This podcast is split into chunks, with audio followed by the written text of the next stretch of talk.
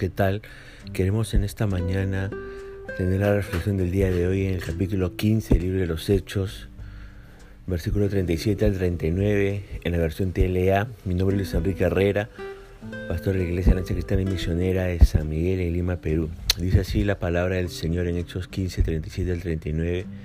Bernabé quería que Juan Marcos los acompañara, pero Pablo no estuvo de acuerdo y es que hacía algún tiempo Juan Marcos los había abandonado en la región de Panfilia, pues no quiso seguir trabajando con ellos. Pablo y Bernabé no pudieron ponerse de acuerdo, así que terminaron por separarse. Bernabé y Marcos tomaron un barco y se fueron a la isla de Chipre. La ruptura entre Bernabé y Pablo se dio en los preparativos al segundo viaje misionero. Ambos discutieron sobre la conveniencia de que Juan Marcos los acompañara. Pablo se oponía con el argumento de que Juan Marcos les había abandonado en Panfilia durante el primer viaje de misión. Y el desacuerdo fue tan grande que el texto nos indica que se separaron y desde entonces sus ministerios tomaron rumbos diferentes. Pero Bernabé tomó una decisión, la decisión fue de darle una nueva oportunidad a Juan Marcos y se lo llevó consigo a Chipre. Si uno se pregunta qué motivó este abandono de Juan Marcos en esta empresa misionera, todo es especulación al respecto de lo que le voy a decir, pero quiero compartirles algo que puede ayudar a explicar la reacción, la reacción perdón, del apóstol Pablo. Usted sabe que hay dos versiones manuscritas del libro de los Hechos, la versión occidental y también la versión alejandrina. La versión occidental es más severa cuando describe la partida de Juan Marcos y más o menos dice lo siguiente, ¿no? En este, en este versículo, Marcos los abandonó y no los acompañó en el trabajo para el cual habían sido enviados.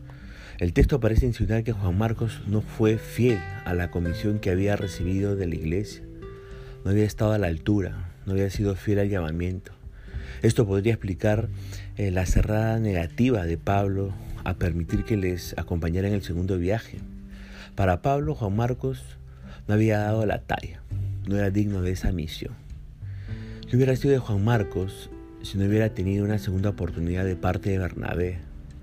Fíjese que Pablo ya lo había descalificado como no apto, tal vez incluso como no digno para el servicio o no digno para el ministerio, como que no estuvo a la altura de, lo que se esperaba en el ministerio.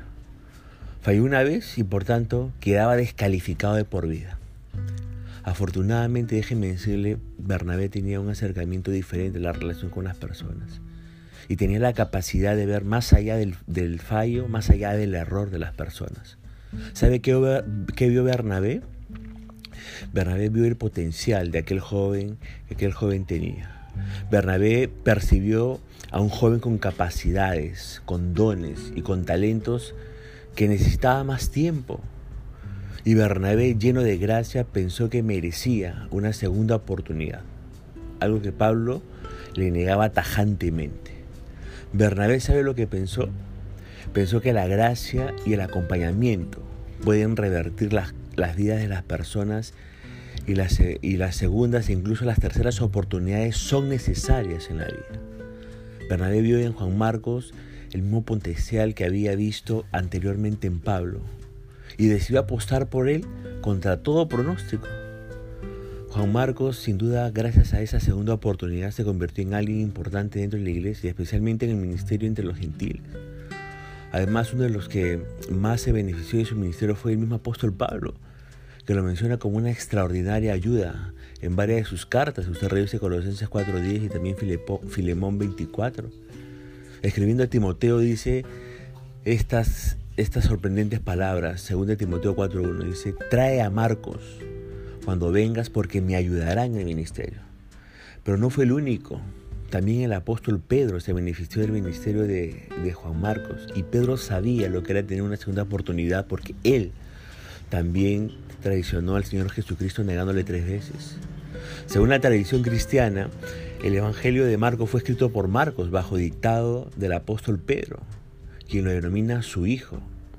Evidencia de los fuertes lazos que unía a ambas personas. Revisa este primera de Pedro, capítulo 5, verso 3. En resumidas cuentas, podemos estar agradecidos al trabajo de Bernabé como un acompañante espiritual de los creyentes, sobre todo los creyentes nuevos en la fe. Y gracias a, a Bernabé tenemos a dos personas que han dejado un legado en nuestras Biblias y produjeron un impacto en la vida de muchas personas. Déjeme decirle algo, por favor. Y quiero que eso interiorice en su mente y en su corazón. Dios ve el potencial en la gente, aún en aquellos con grandes fallas y hierros. Y nosotros debemos hacer lo mismo también, ver el potencial que hay en las personas. Pienso que hacer esto eh, pienso que para que uno haga esto, uno debe estar lleno de gracia. Para que uno haga eso, ver el potencial en la gente más que los hierros, debe estar viviendo y experimentando la gracia del Padre Celestial en su propia vida. De gracia recibimos y de gracia debemos dar. Solo aquella persona que ha experimentado la gracia de Dios puede otorgarla, puede otorgar esa gracia a otras personas. Y déjeme que le cuente una historia, ¿no? Hace muchos años, en una ciudad industrial de Escocia, una joven organizó una escuelita dominical para niños de la calle.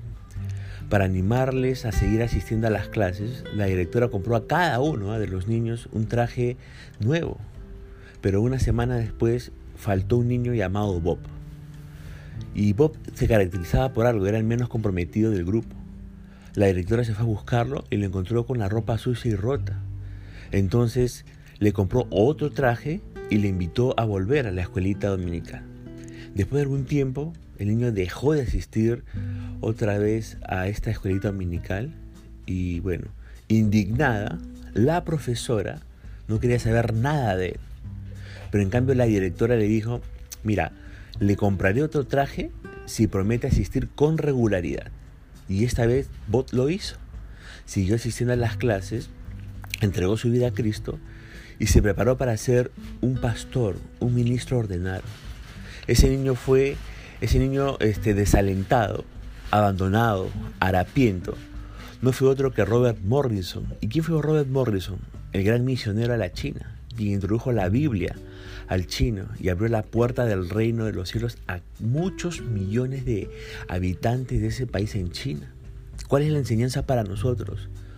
Nunca debemos eh, de dar por perdido o fracasado a ninguna persona. No lo hagamos. Nunca demos por perdido o fracasado a ninguna persona. No hagamos eso. Más bien démosle otra oportunidad a ellos y a Dios, quien puede trabajar en ellos. Cuando creemos en las personas y las animamos, estas suelen dejar de ser un lastre para convertirse en individuos útiles. Escúcheme bien e interiorice esto que le voy a decir otra vez en la economía de Dios, en la economía de Dios no existen casos perdidos. Yo le pregunto, ¿a quién tiene que darle una segunda oportunidad? ¿A ese cónyuge que siempre vuelve a fallar? ¿A quién tiene que darle una segunda oportunidad? ¿A ese hijo, a esa hija que siempre le saca canas verdes? ¿A quién tiene que darle una segunda oportunidad? ¿A ese familiar que le hace la vida de cuadritos? ¿A quién tiene que darle una segunda oportunidad. Y quiero decirme a los amigos que me escuchan, si usted no es un discípulo de Cristo, no es un creyente en Él, déjeme decirle que el Padre Dios quiere darle una oportunidad más para poder otorgarle el perdón por su pecado. Hoy Dios quiere darle como que una segunda oportunidad para ser una persona diferente en Él. Hoy usted puede confiar en Cristo como su Señor y Salvador. Él está ahí esperando que usted se arrepienta para poderle ofrecer su perdón, dándole con ello otra oportunidad. Déjeme decirle que el perdón de Dios siempre está disponible, pero también siempre va acompañado de una nueva oportunidad para su propia vida, para un comenzar de nuevo. Si quiere ser de Cristo el Señor y el Salvador de su vida, pídaselo con sus labios. La Biblia dice, si confiesas con tu boca que Jesús es el Señor y crees en tu corazón que Dios lo levantó de los muertos, serás salvo. Pues por creer en tu corazón que, por, pues por, pues es por creer en tu corazón que eres declarado justo a los ojos de Dios y es por confesarlo con tu boca que eres salvo. Romanos capítulo 10, verso 9 y 10. Si ese es tu deseo, hacer de Jesús en esta, en esta hora el Señor y el Salvador de tu vida, dile así al Señor, Dios, Reconozco que he pecado contra ti, merezco el castigo, pero quiero creer con todo mi corazón que Jesucristo tomó el castigo que yo merecía. De manera que a través de la fe en Jesucristo Yo quiero en esta hora ser perdonado de mis pecados. Me arrepiento completamente de ellos. Quiero poner mi confianza en la persona de Jesús como, como Señor y Salvador. Y gracias por tu maravillosa gracia. Gracias por tu maravilloso perdón. Gracias por venirme a buscar. Hazme tu hijo y una nueva persona. En el nombre de Jesús. Amén. Si ha hecho esta oración, querido amigo y amiga, déjeme felicitarle. Solamente animarle a que pueda usted seguir perseverando en conocer a Jesucristo, leyendo la Biblia, orando a Dios y también contando a otras personas de lo que Él va a estar haciendo en su vida a partir de ahora.